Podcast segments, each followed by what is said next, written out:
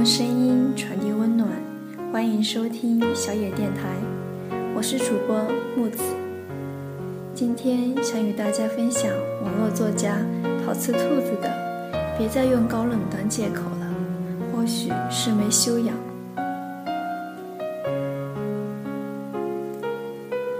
紫金小姐打电话来的时候正是半夜，电话那头隐约的啜泣，配着窗外淅沥的雨。简直有种午夜凶铃的即视感。他在电话那头哽咽，逻辑混乱地说：“我难道就这么丑吗？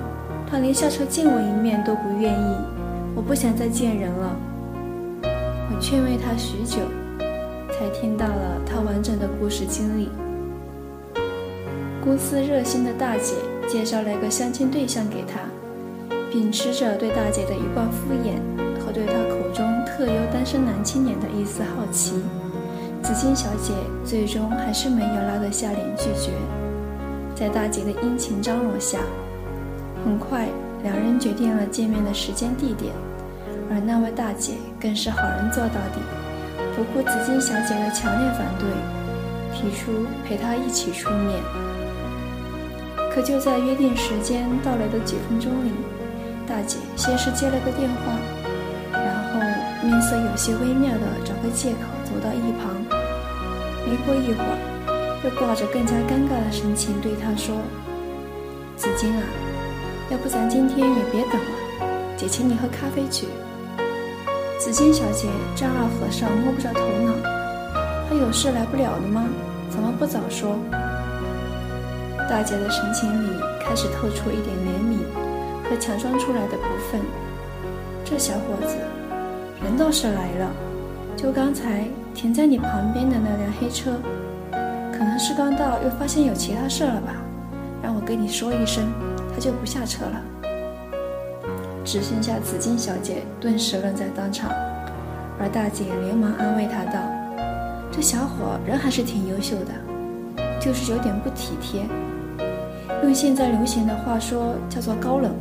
你也别生气。”我下次见他一定好好说说他。他有资本骄傲，我就没有吗？凭什么这样羞辱我？电话里他的声音越来越大，已然从开始的委屈变成了愤怒。哪来的见鬼的高冷？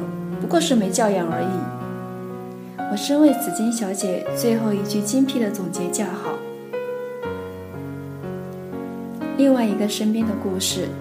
是朋友公司新来的实习生，看上去聪明伶俐的一个女孩子，平时在办公室也是老是长老是短的称呼，工作麻利又认真，除了平时不大开口说话，一切都十分完美。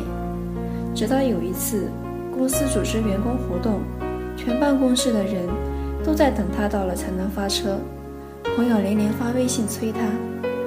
而这位小朋友不仅姗姗来迟，而且丝毫没有歉意的扭头看了一眼朋友。老师，要不是你一直叫我，我才不来呢。这种活动有什么意思啊？还不如在家看电视呢。说罢，就高冷的拉下帽子，挡着脸，自顾自的睡觉去了。朋友恨得牙痒痒，你不想去，不会提前说啊？把一副眼底无一物的模样，家教都用来吃了吗？后来试用期一到，朋友几乎没有犹豫的就决定炒掉他。工作上他什么不会，我都可以教。可你说这么大孩子了，教养这种东西不能也要靠我吧？这样的人总要多碰碰壁，才能学会最基本的礼貌。使唤别人帮忙，从来不说谢谢。约定好的时间迟到了，永远不会抱歉。给别人造成了困扰，觉得理直气壮，对着一切人一切事，都是一副我不想解释，你也不配听的高冷脸。别傻了，这才不是高冷呢，不过是没修养罢了。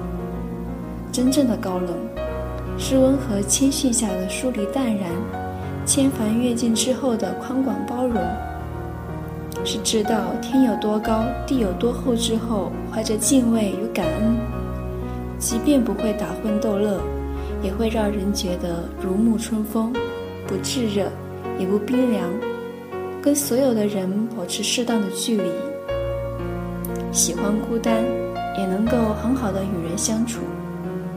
不会聊些家长里短的是非八卦，也不会整天把一些玄乎其玄的融资、马拉巴黑胡椒挂在嘴边，不会跟你勾肩搭背，也绝不会让你尴尬到无地自处，不会殷勤到为你买私人物品，也绝不会忘记每次就坐的时候帮你拉开椅子。不会炫耀，也不会自卑，不会谄媚奉承，也不会肆意践踏别人的自尊。对每个人赋予平等的尊重，不失掉作为一个人最起码的礼貌，这才是最基本的修养和素质。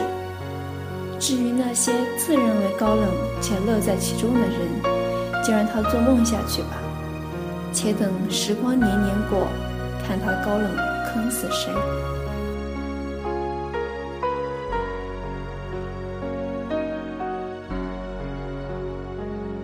本节目由小野电台提供，用声音传递温暖，感谢您的收听。